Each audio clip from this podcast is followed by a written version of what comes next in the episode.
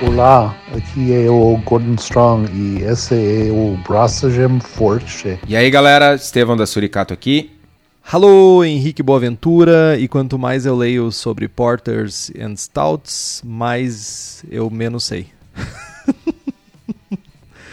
é, cara, tipo, cada fonte é uma tristeza, meu. Tipo, cada fonte me ajuda, cada fonte me, me prejudica. Tá foda. Cara, eu tô sem palavras. Por quê? Porque eu tô vendo o Henrique com um filtro de porquinho. Tô fazendo a alegria do Kitol hoje, usando, usando um filtro de porquinho pra ele ficar feliz enquanto grava. Os sacrifícios que a gente faz pelos Cara, ouvintes, né? Eu sou. Tu, tu vê, cara, eu sou uma criança de coração puro, velho. Eu fico feliz com essas idiotices, tá ligado? Eu pareço ter dois anos de idade. Nossa. Meu, é muito golpe baixo, velho. Meu, isso é eu vou gravar o programa inteiro como um porco hoje. Que infelizmente vocês não viram, mas os apoiadores do podcast estão vendo isso agora. Olá pra vocês. Meu, surreal. Surreal. É, tipo, no dia que o Henrique postou que a gente saiu na revista, que não sei o quê. E o cara me vem com essa de porquinho. Eu achando que o negócio tava ficando profissional. Meu, o que é mais profissional do que ter um filtro que faz tu virar um porco, velho? É. Não. Cara. Quantos mil plays a gente já tem, meu? Ah, passou do 100 já, faz tempo. Acho que já tá em 200, Não, acho. Passou, passou de 200 já. Tem muito play, cara. E agora, pra comemorar, eu fico aqui, ó. Porquinho. Caceta. E aí, meu, o que, que tu tem feito da vida? Pouco pra não ir preso? Como diria meu pai, pouco para não ir preso. Pouco mais que nada. Só isso? Cara, tem- tenho feito bastante coisa, meu. Tenho feito altas traquinagens. Traquinagens. Você tem 90 anos agora, né?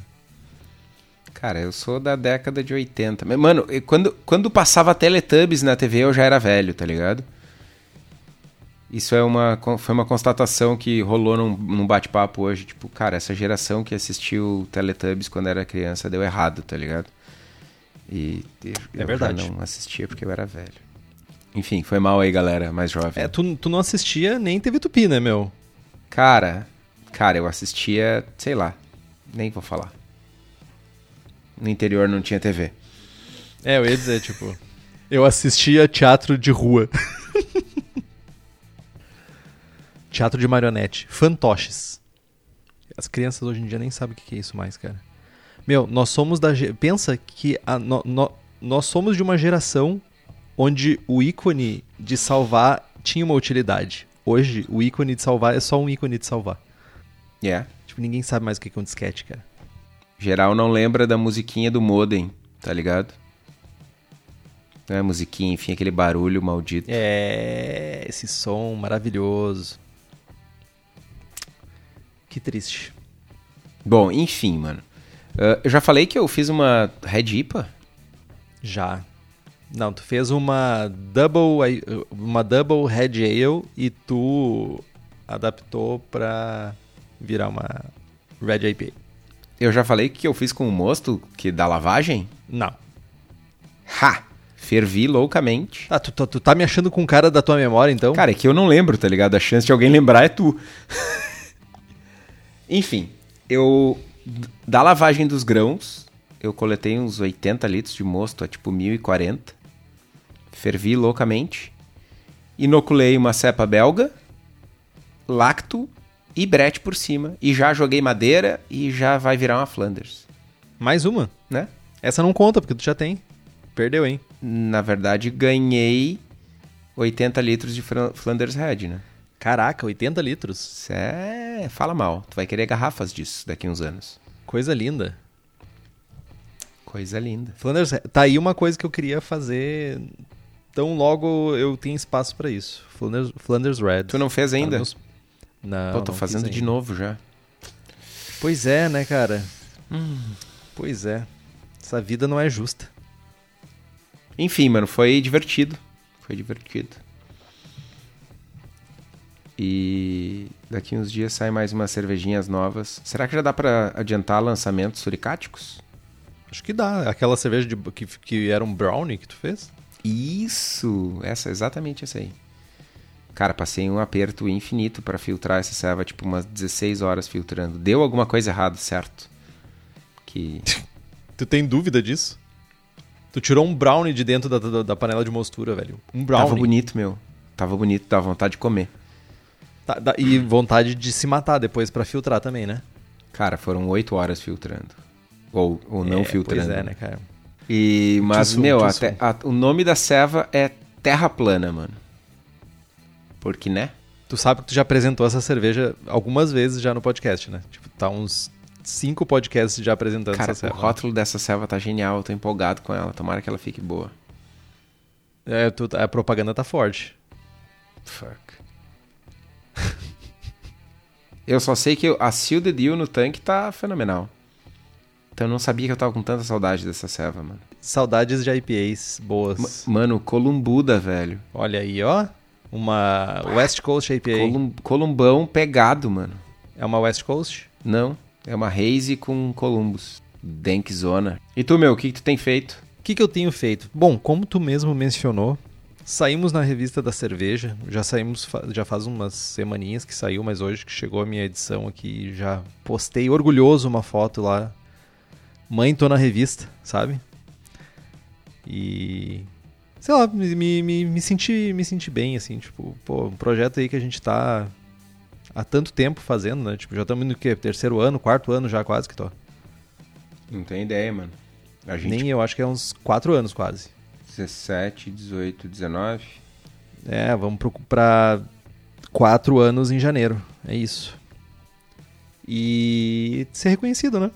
É, Não só o reconhecimento de. Não só o reconhecimento que a gente já tem de todas as pessoas que conversam com a gente, que tem a, a, a coragem de nos apoiar também, né? Tipo, empresas como a Cerveja da Casa, como a Levtech, como a editora Crater. E. sei lá, é bem recompensa. é- Recompensa muito, assim, é uma recompensa muito grande, assim, tipo, pra ser reconhecido nos meios, né? Nos meios do nosso meio, né? Nos meios de comunicação do nosso meio. Então, tipo, valeu aí. Se quiser anunciar, fica a dica. e que mais? Eu fiz a, a White IPA, mais uma cerveja de cada. Que ceva sem prestígio, velho. Meu, White IPA é ruim, meu. Não é a cerveja que tá mal feita, mas tipo, sabe, não, não dá brilho, sabe? Ela não é não é aquela assim, nossa, que vontade de tomar uma White IPA, sabe? Mas tá feita, tá bem feitinha, tipo, o Jovaru foi um- uma boa escolha pra levedura, mas tipo, não é pra mim. E uma das coisas que talvez tenha inspirado, né, esse esse programa aí que eu tô lendo o livro Brewing Porters and Stouts do Terry Foster, que já tinha escrito sobre porters lá para Brewers Publication e lançou faz uns anos aí já essa esse livro aí falando um pouquinho mais sobre porters e stouts e criando ainda mais confusão. E isso dá início, né, de certa forma ao nosso programa, que é o programa 67, braçando com estilo Irish Stout. Acharam que era porter, né? Não. Errou. É quase a mesma coisa, né, meu? Então, meu. Ah, vamos lá. Tipo, agora quase que acabou o gibberish, mas tipo. quando, quanto mais eu leio, quanto mais eu leio livros, quanto mais eu vejo pessoas falando sobre stouts e- porters, mais eu realmente fico confuso. Porque as coisas realmente não fazem muito sentido. As coisas se entrelaçam de uma forma que eu fico me perguntando assim, tá, ok, mas por que tão dividida, saca? Ah, Stout originalmente significava qualquer cerveja forte, não importava a cor, tanto é que existiam stouts claras e marrons, então tipo, tinha pale stout, sabe? Tipo, era uma coisa meio brown stout. E no final do século XVIII, o stout era praticamente uma, uma descrição para uma versão mais forte de uma porter. Tipo, Londres e Dublin se tornaram as cidades cervejeiras ah, de porters e stouts lá pelo meio do século XIX. Ah, Dublin era dominada pela Guinness, né? E um fato interessante é que em 1759, quando fundada, né, lá por pelo seu Arthur, Arthur Guinness, ela produzia basicamente porters e ales, bem diferente do que a gente vê hoje, né? Em algum momento lá do meados do século XIX, resolveram se concentrar em fazer só a porter, então deixaram as ales de lado. E em 819 tem aquela invenção que a gente já comentou em algum momento aqui que revolucionou né, as cervejas escuras, que é a criação do malte Black Patent, né, que é o, o, o malte que ele era torrado num basicamente num rolo, né, que tipo ficava girando o malte constantemente. E a Guinness foi uma das primeiras cervejarias a usar esse malte. Então levava a acabava que as cervejas começaram a ter esse caráter torrado clássico que a gente vê na Guinness hoje. Uh, uma das maneiras né, de fugir de taxações, e como a gente sempre falou, né, uh, estilos se adaptam muito a preços, estilos se adaptam a produtos locais e tudo isso. As cervejarias começaram a usar a cevada torrada como um substituto para o malte torrado, um pouquinho antes da Segunda Guerra Mundial. E em 1950, boa parte das, cerveja das cervejarias começaram a usar cevada em flocos também para ajudar a aumentar a atenuação da cerveja. E atualmente, no cenário cervejeiro, as stouts de Dublin geralmente usam cevada torrada e são mais amargas, têm aquele caráter torrado mais presente. E as stouts de Cork são mais adocicadas e menos amargas, com sabores mais puxando para chocolate e maltes especiais. Mas segundo o BJCP, que, que é o estilo Irish Stout? É uma cerveja preta com notável sabor torrado, frequentemente similar a café. Ela pode variar de equilibrada até bem amarga, com as versões uh, que são mais equilibradas, elas isso acontece porque elas têm um pouco mais de dulçor de malte, né? E as versões mais amargas são bem mais secas. Né? Versões on tap são tipicamente cremosas e fazem uso de nitrogênio para o serviço, mas muitas das versões engarrafadas não têm esse caráter, né? algumas latas sim. E já o sabor do torrado pode ser seco e, e como café, mas algumas podem apresentar também notas de chocolate. No aroma, uh, o aroma é moderado, tem um aroma moderado tipo café, que tipicamente domina, né? Pode, ter, pode ter também uma leve nota secundária, como chocolate amargo, como cacau, e também como grãos torrados. Geralmente é, os ésteres é de moderado a nenhum e o aroma de lúpulo é de baixo a nenhum. Pode ter caráter levemente terroso ou floral, mas em geral é ausente. Na aparência, ela se apresenta com uma coloração preta como azeviche. O Henrique é o meu herói. E pode ir até marrom muito escuro com reflexos granada.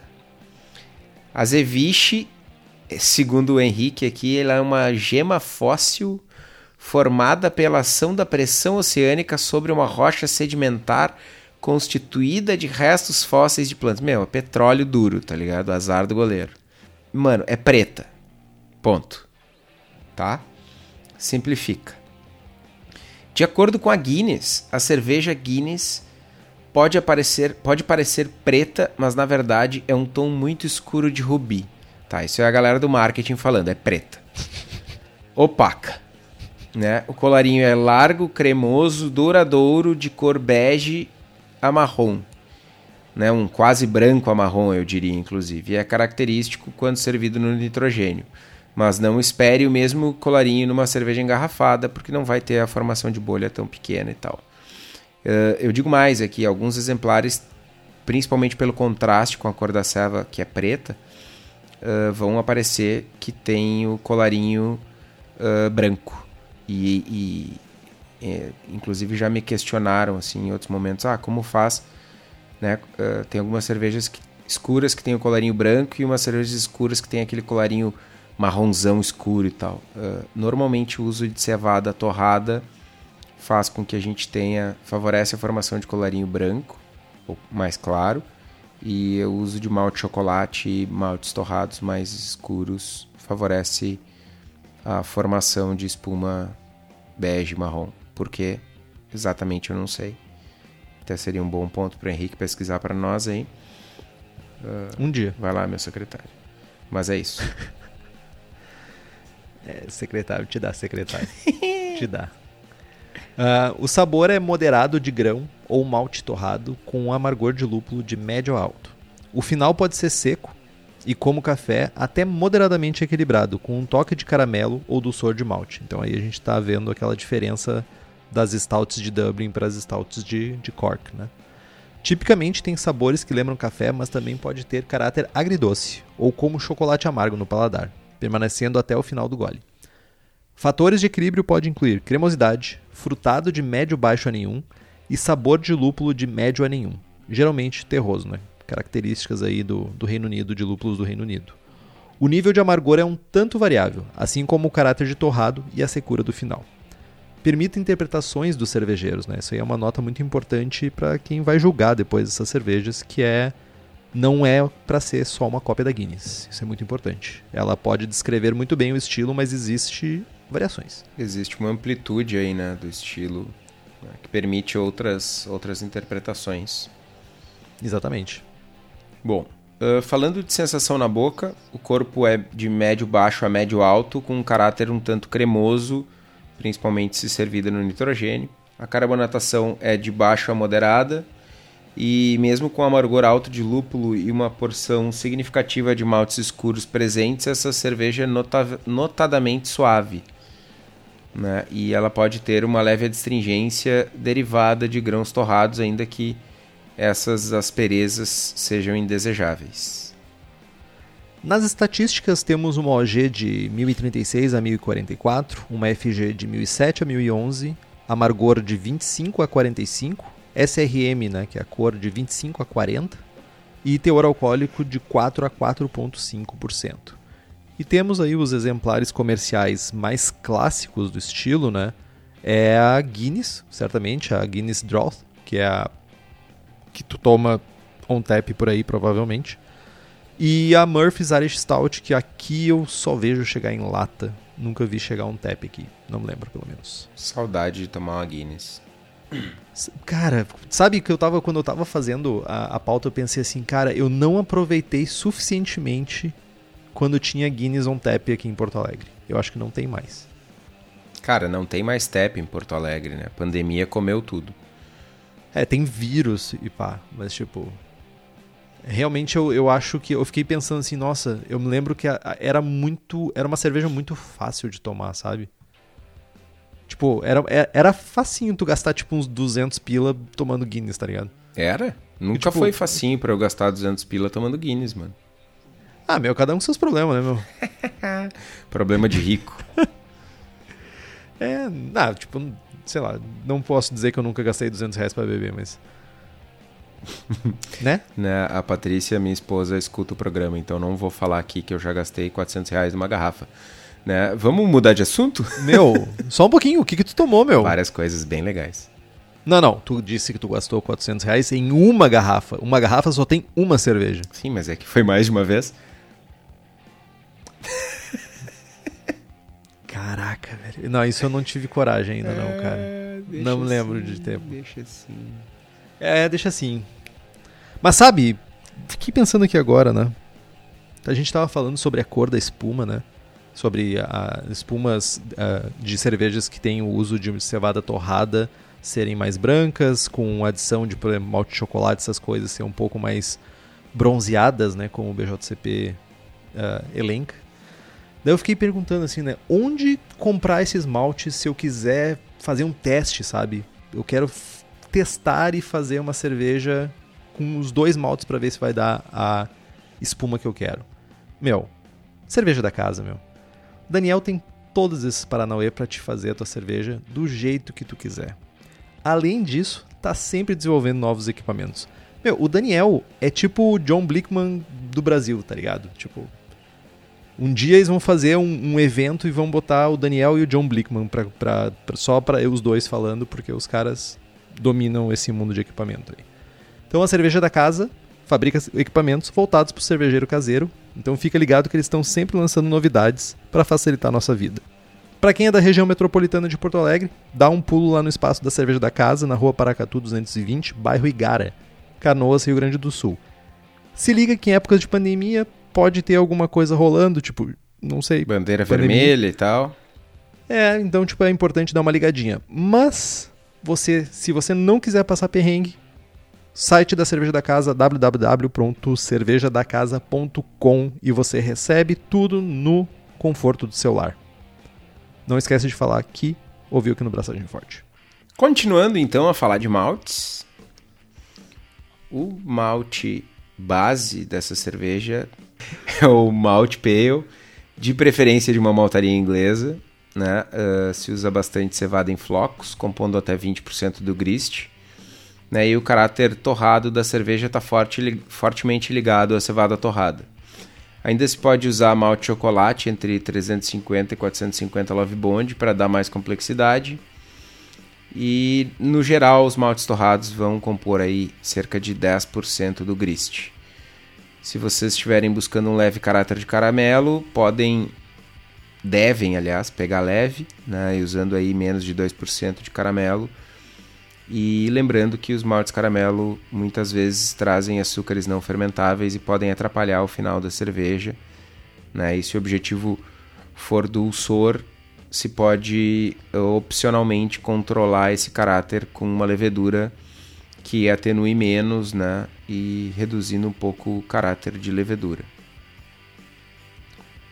Pai Jamil, nosso grande pai Jamil, fala, ele, ele advoga fortemente que cervejas inglesas são talvez o único estilo que para ser 100% fiel tem que ser feito com maltes ingleses. Ele advoga muito que maltarias inglesas conseguem fazer coisas com os maltes que maltarias de outros países não conseguem. Não desmerecendo maltarias de outros países, até porque Weirman, né? Weirman mora no meu coração.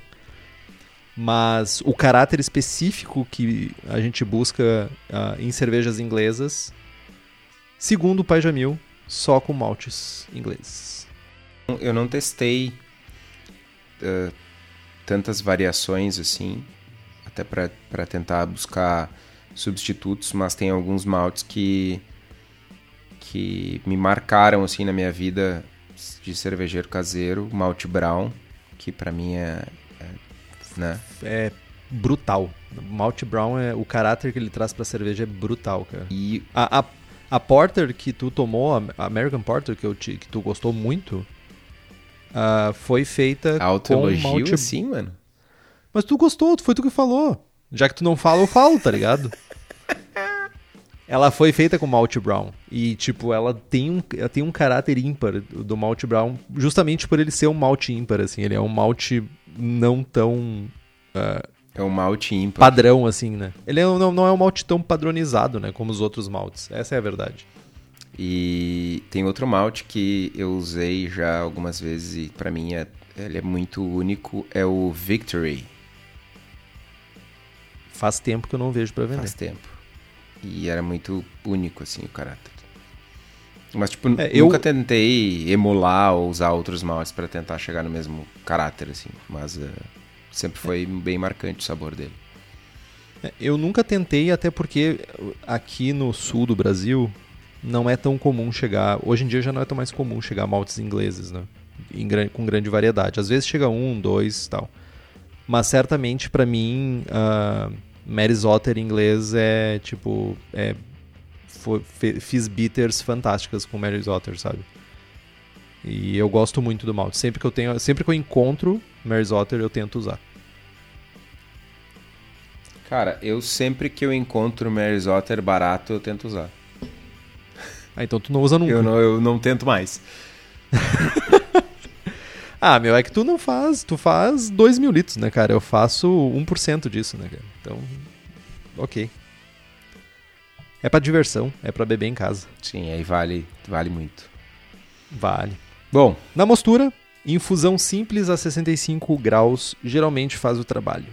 Você pode trabalhar um pouquinho para cima, um pouquinho para baixo dessa faixa aí, de acordo com o que o Ktoll falou ali, né? Se a gente quer buscar um pouco mais de dulçor, talvez a gente vai buscar uma temperatura de infusão um pouco mais alta. Se a gente quiser uma cerveja mais seca, um pouco mais baixa, também jogando junto com a levedura. Dependendo da quantidade de cevada em flocos que tu for usar, um descanso do beta-glucano ali pelos 49 também um pouquinho para cima, 49 um pouquinho para baixo, pode ajudar a tornar o mosto ainda mais fermentável, né? Então é uma dica para você aí. Provavelmente tu vai usar cevada em flocos. É uma dica. Para a lupulagem, a gente vai buscar um, um, uma relação BU-GU entre 0,9 e 1,1.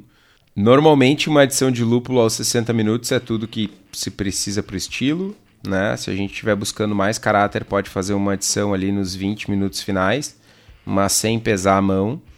E as variedades inglesas são típicas, né? mas com perfis diferentes. A gente pode usar aí East Kent Goldings, Fuggles, Challenger, Target, Magnum, Magnum. Magnum não. Pô, Magnum Mas... pra amargor. Não, tu não quer caráter de, de, de lúpulo? Ok, ok. Vou, eu, eu tô migrando lúpulo de amargor pro Polaris. Também. É tipo, usa tipo uns dois pellets mais ou menos. Tipo isso. É, o Polaris é tipo. Tipo amargor, tipo Losna. E, e, só evitar lúpulos cítricos ou lúpulos modernosos em minutos finais de fervura, porque foge do estilo. Né? E falando em fervura, uma fervura de 60 minutos aí dá conta do recado. É, puxando um pouquinho o gancho do lúpulo ali, né? O Kitó leu o livro que eu tô lendo já, então vai lembrar disso. Que é bem interessante o fato de que, tipo, também tem uma cultura bem grande de porters e stouts nos Estados Unidos, né? Mais ou menos na mesma época, um pouquinho, umas, algumas décadas depois, assim, do, do boom né? na Inglaterra e na Irlanda.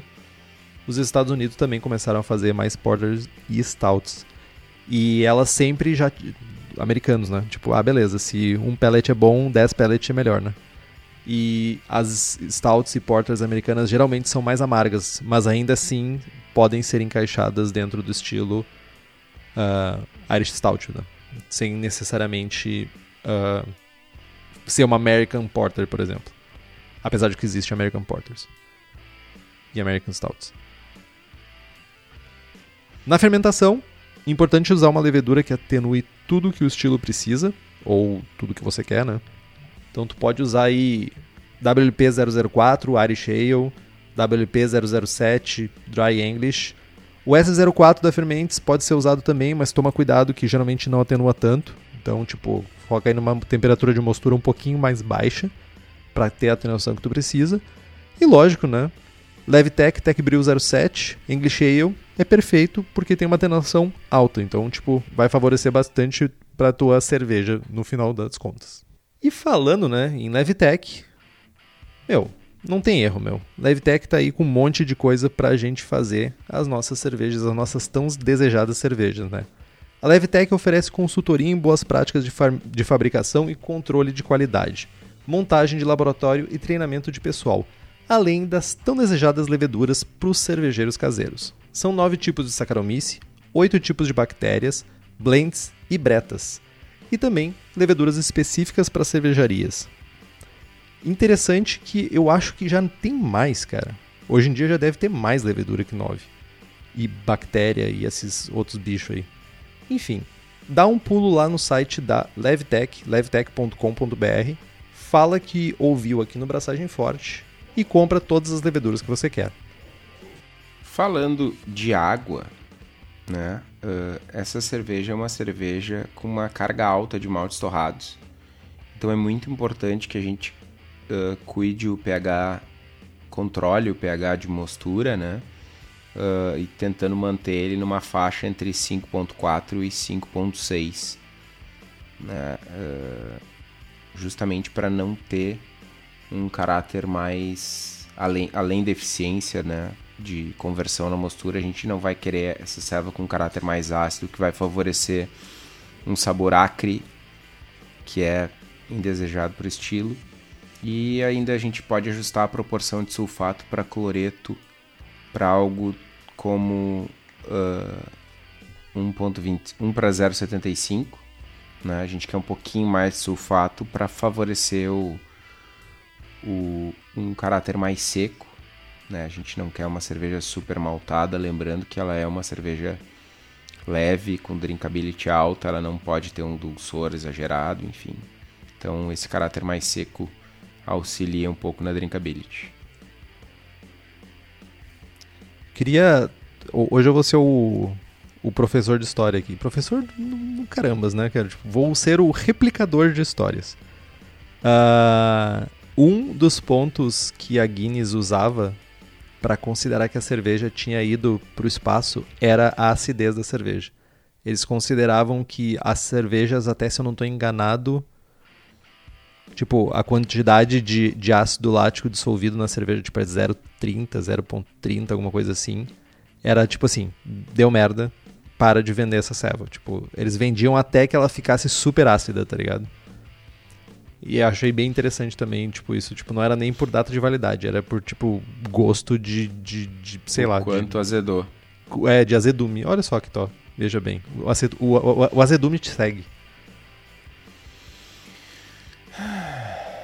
Nossa, assim? Só essa suspiradinha? Que difícil. Um dia eu vou conseguir te incomodar mais.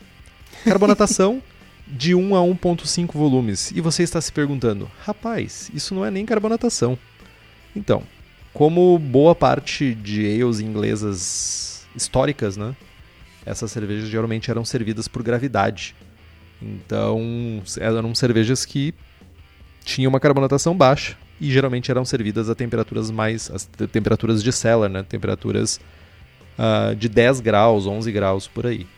Então, tu pode replicar isso em casa, tu pode usar uma carbonatação mais baixa, ou tu pode ainda, tipo, se tu sentir que isso, ah, essa cerveja tá choque, pode subir um pouquinho mais, mas historicamente e estilisticamente falando, é de 1 a 1.5 volumes.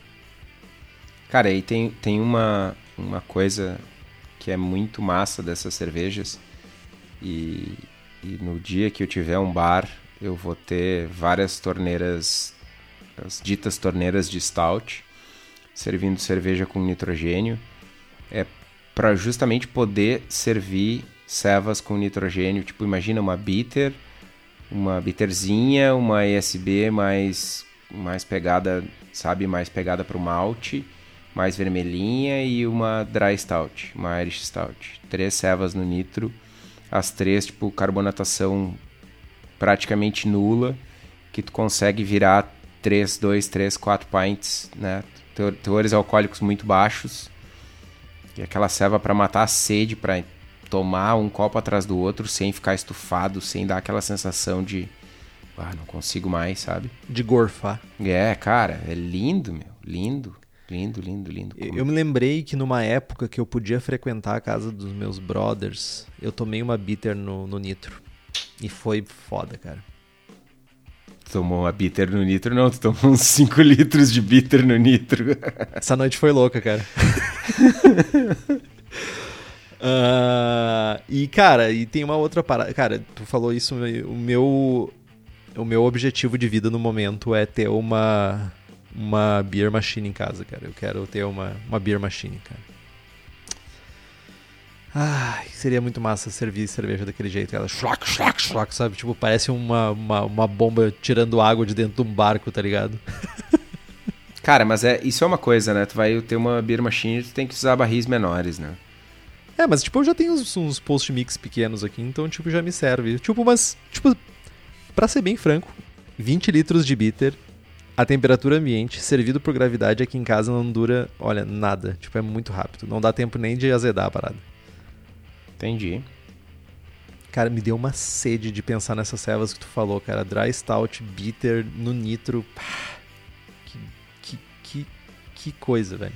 E não tem no mercado brasileiro, mano. Não, não tem, tem cara. Não as, tem. Pe as pessoas não dão valor para essas cervejas lindas, cara. Tipo. Teremos em breve. Alta drinkability. Teremos, teremos. Chegaremos lá. Eu tô louco para fazer uma bitter de novo, cara. Eu também. Bom, e quais são os desafios dessa serva, meu? O que, que tu acha que é o mais, mais tenso de, de executar? Cara, pra mim são duas coisas que estão de mão dadas aí. É pH, realmente dependendo da tua água pode ser um problema. E o caráter de torrado sem aspereza, que uma coisa também influencia na outra aí, né? Então, tipo, cuidar Sim. a carga que tu vai fazer de malte torrado, ter uma, uma água que segure né, esse perfil, toda essa carga de malte torrado, ter uma água que comporte isso, que não vá baixar demais o pH, uh, ter um equilíbrio, sabe? De tipo, não é torrado só por estar tá torrado, tá ligado? Tem que estar tá em equilíbrio com o corpo, tem que estar tá em equilíbrio com, com, a, com a densidade final da cerveja, sensação na boca. Então, tipo, para mim essas são as coisas mais importantes assim e mais desafiadoras nessa cerveja ela é uma cerveja leve. Então qualquer coisa que der errado nela vai aparecer, sabe? É, eu acho que também outro, outra, outro desafio uh, no nível um pouco abaixo assim é manter a cerveja seca, né? O final seco, ter, ter esse caráter de drinkability maior. Uh, é fácil a galera se perder por, por pensar numa selva escura e querer mais complexidade de malte e botar malte caramelo e a selva ficar doce no fim das contas. É, tipo, ela não é uma Session Imperial Stout, saca? É, essa que é a grande moral. Tipo, ela não tem a complexidade de uma Imperial Stout com menos álcool e com menos corpo, saca? Saco. É, cara, malte base, torradinho e pau na máquina. É isso aí. É isso aí. Pau na máquina e é, é exatamente desse jeito. E elegância, assim, tipo, a gente tá focando numa cerveja que tem. Tu pode ter um pouco de nuances, mas tipo assim, malte torrado, tem aquele, aquele background, aquela nota lá no fundo, assim, tipo, de um tostadinho, vai ter um maltezinho ali, mas tipo, desse jeito. E os livros que podem te ajudar, né, aí a fazer essa esse aprofundamento, né, no mundo das das stouts e consequentemente das porters, porque elas estão de mão dadas e afundando juntos. Uh, tem o Brewing Porters and Stouts do Terry Foster, que é o, o livro que eu estou lendo agora, que é um livro bem interessante, apesar de que muitas vezes ele irrita. Tipo, acho que o Kitó compartilha dessa opinião porque ele já terminou de ler o livro, mas tipo, ele tenta ser ele tenta fazer muita piada e tipo, força um pouco a leitura. Ele é tipo o Henrique, só que pior. Meu, eu não escrevi um livro, um livro assim. Mas a parte boa do livro é que ele traz muita informação e foi para mim é o que tá, tipo, salvando, assim, sabe? Tipo, ele tem muita informação. Se tu consegue abstrair a, a birra que ele tem com ele mesmo sobre stouts e porters e essas meio piadismos, assim, que ele faz, ele tem muita informação ali. Ele realmente é um livro bem amplo, assim, falando... Porque são de dois estilos, apesar de mão dadas, tipo, a gente tá falando de mais de seis ou sete estilos aí entre porters e stouts. E o próprio Terry Foster ele já escreveu também o Porter, que é da Brewers Publications, que segundo ele, né, no Brewing Porters and Stouts, ele fala que não conseguiu escrever tudo que ele queria nesse primeiro livro, então ele escreveu esse segundo. E também da Brewers Publication tem o Stout por Michael Lewis, que esse eu não li ainda, que top. Tu já leu esse? Também não. Tá na fila. Falando em livros, Uh, juntamente com a editora Crater, nós temos uma promoção para, para os ouvintes do Braçagem Forte. Todos os livros da editora têm 10% de desconto usando o código Braçagem Forte, tudo junto em minúsculas, no site da editora. Vocês pagam mais barato e, como sempre, a gente ganha uma berolinha. Se liguem que o desconto é só na loja online da editora, que é editoracrater com k.com.br barra loja. O link está no post. Eu tô com uma sede, cara. Só, eu, tipo, eu não fico com a mesma sede falando de alguns estilos, mas tipo, esses estilos session é aquele estilo que me dá uma vontade de tomar um pint inteiro, saca? Eu queria ter uma. Eu, eu tenho uma American, uma American Stout, não é a mesma coisa. Em casa. Definitivamente não é a mesma coisa, apesar dela estar tá bem boa. Pois é. Vamos falar de receitinha? Vamos. Tu acabou não compartilhando tua receitinha, né, de, de Dry Stout. Mas eu tenho a minha receita de Dry Stout, chamada Egerton Stout. Você, jovem, você ouvinte, você que está aí nos escutando, pode estar se perguntando: que porra é essa, Henrique? De onde você tirou esses nomes? Cada vez que eu vou fazer uma cerveja, geralmente eu pesquiso a história, porque eu curto saber os paranauê da história da cerveja. E Egerton é uma referência, uma homenagem aos manuscritos de Egerton, que basicamente são os primeiros registros escritos do uso da palavra stout. Então, por isso, Egerton Stout. Gostou, né, Kitó? Olha, surpreendente. Surpreendente, né? Gostei. Eu tive que. Eu, eu, eu, nomeei dessa forma e quando eu fui buscar a receita, eu tive que buscar de novo por que, eu nomeei dessa forma, porque eu tinha esquecido. Porra, não dá pra te respeitar, né? Ai, cara, porra, meu, a gente começou essa, essa, essa gravação, cara, com eu com orelhinhas de porco, meu. Como tu não ia. Como é que tu vai me respeitar? É verdade. Então, Orelhinhas de porco. Receita para 20 litros, tá? Considerando uma eficiência de 62%, que é a eficiência da casa aqui.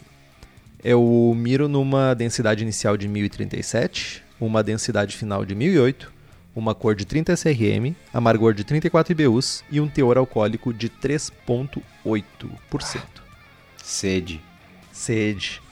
Ingredientes, então, 3,7 kg de malte pale, ah, 800 gramas de cevada em flocos, 400 gramas de cevada torrada, 75 gramas de East Kent Goldings. Por quê? Porque eu gosto de usar malte, de, de usar lúpulos ingleses, basicamente. Ah, a 4% de alfácido e um vial de Levtech Tech Brew 07 English Ale. Então, primeira coisa aí nos processos é corrigir água para atingir os níveis mínimos de cálcio e magnésio e uma proporção de 1 para 0,75 de sulfato para cloreto. A mostura é uma infusão simples, a 66 graus por 75 minutos. 66 graus porque Levtech é um pouco mais atenuante. Faço ali um mesh out a 78 graus por 10 minutos. Recirculo, na verdade aqui em casa a recirculação é constante, então tipo, nem me preocupo muito com isso. Fervura intensa por 60 minutos. Faço adição de 75 gramas de EKG aos 60 minutos. E ao fim, resfrio até 18 graus e inoculo a levedura. Fermento a essa temperatura aí de 18 graus por mais ou menos uma semana. E conforme a fermentação diminui, aproximando aí do quarto final da fermentação, né, eu elevo a temperatura em 3 graus para alcançar 21 graus e fazer um descanso do diacetil. Terminou a fermentação, geralmente o que eu faço é carbonato minimamente ela, 0 grau e tomo right away. Tipo, logo em seguida já tô bebendo. Inva- E tipo, se tu quiser realmente mirar aí, mira em 1.5, 1.7 volumes de CO2. Basicamente isso. Cervejinha bem straightforward, cervejinha bem direta ao ponto. Cara, Loucamente. fácil, fácil de fazer, fácil de beber. Cara, sede. E essa, e essa é aquela serva que. ah, quebradora de paradigmas, né? Chega aquele teu amigo que não gosta de ser. que não tá acostumado a tomar cerveja artesanal. E aí tu oferece uma cerveja preta e a pessoa responde: Nossa, não gosto de cervejas fortes. Pretas, Ah, não sei caraca, o quê." como, como, como me angustia isso, velho. Tipo, toma essa serva aqui, meu. Toma aí dois pints, um atrás do outro e não me incomoda, tá ligado? Cara, o- Eu, só só uma, uma- um comentário, né? Meu pai é um senhor de 83 anos. E, e até hoje, cara, toda vez que eu chego com cerveja que eu faço pra ele, ele olha a cor e diz assim: Essa é forte, filho. E, cara, eu já cheguei com cerveja de 3% de álcool pra ele, assim, ó. Forte. ah, cara. É um lance cultural, meu. É um lance cultural e, tipo, pra te ver como os olhos enganam, tá ligado? Tipo, a pessoa olha, vê uma cerveja escura e já automaticamente pensa assim, tipo, é uma cerveja forte, é uma cerveja de inverno, sabe? As, é, é a treta que a Kaiser Bock criou na cabeça das pessoas, tá ligado? Kaiserbock. Te, te, te trouxe a um lugar que tu tinha esquecido que existia, né? Sim. Bah, lembrei da propaganda. Ih, meu, viajei agora. ah, fui longe.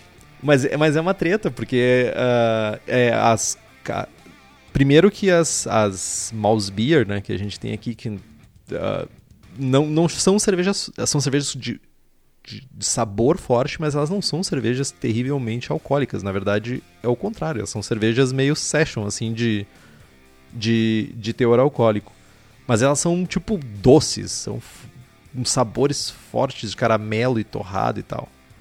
E a Bock era a cerveja mais alcoólica da Kaiser, né, cara? Então, tipo, estragou a vida da- de muita cervejaria aí por um- alguns anos. Cara, e tipo, não devia ser muito mais. Eu não me lembro qual era o teor alcoólico, mas devia ser tipo algo, sei lá, 6, 5,5. Vamos ver. Kaiser Bock. Pra, pra alegria não esfriar, todo mundo vai tomar. Kaiser Bock. Ô, ô, ô, Kaiserbock. Ô, ô, Kaiser Bock. Caraca, velho. minha mente. Agora eu fui junto contigo e te dei um abraço, cara. Ela tem. Não, é muito, cara. 6 e- 6.2, cara. Aí, meu. Quase session. Hoje em dia é quase session, velho. É. Enfim, né, cara? Tipo, olha aí. Kaiser Bock. Esse é pra outro programa, mas Kaiser Bock. E aí, meu, ficou com vontade de fazer de novo? Voltar Não. pras torneirinhas? Na verdade, eu, eu continuo com vontade. Eu tô, é. tô, tô com saudade dessa ceva. A minha receita é a puca. E ela, eu fiz ela umas duas, três vezes. Inclusive, teve um, ano, teve um ano novo que eu fiz, tipo, 40 litros dela e, tipo, sumiu. Eu consegui tomar dois pints e tô, desde então tô com sede dela até hoje. Pior que eu acho que faz uns dois anos ou três anos que eu não braço uma Dry Stout. E fiquei com. Agora, fazendo esse programa, me deu muita vontade de fazer ela de novo. É, não. Vou fazer um estilo que eu não fiz ainda. Vou, fa- sabe o que, que eu vou fazer? Vou fazer uma, uma extra stout, que eu não fiz ainda. E aí com a lavagem eu vou fazer uma, uma dry stout marota. Acho, acho válido. Eu não farei diferente e vou fazer uma Sweet Stout. e Mau porque é o que caráter. falta ainda. então, pessoal, compre os livros que estão no post, nós ganhamos uma porcentagem e você não gasta um centavo a mais por isso. Compre também as camisetas do Braçagem Forte na nossa lojinha. Temos a camiseta sem prestígio, com o logo do Braçagem Forte e a cruzada cervejeira, além dos bonés. O link está aqui no site. Quem nos apoia com as camisetas é o pessoal da Versus Uniformes, que além das camisetas também faz camisas polo, uniformes profissionais, jaquetas, moletons e está aqui no Rio Grande do Sul em Benton Gonçalves. O telefone é 5434520968 ou site versus.ind.br. Faça como Caio Fukuzaki, Felipe Augusto Kintzer, Luiz Henrique de Camargo, Guilherme Prado, Fábio Bossada, Luiz Gutierrez, Quitolina e Felipe Lécio e nos apoie pelo link apoia.c barra abraçagem forte. O link está aqui no post. Curta nossa página no Facebook, nos siga no Instagram e assine o feed pelo nosso site. Estamos também no Spotify, Google Podcasts e Deezer. E se você gosta do programa e quiser fazer um review no iTunes ou no seu agregador favorito de podcasts, significa muito para nós. Compartilhe os episódios com seus amigos. Tem dúvidas, sugestão de pauta, crítica, quer anunciar sua empresa ou seu produto, e-mail para contato arroba abraçagemforte.com.br ou mande uma mensagem para nós no Facebook. É isso que. É isso. Braçagem forte? Braçagem forte.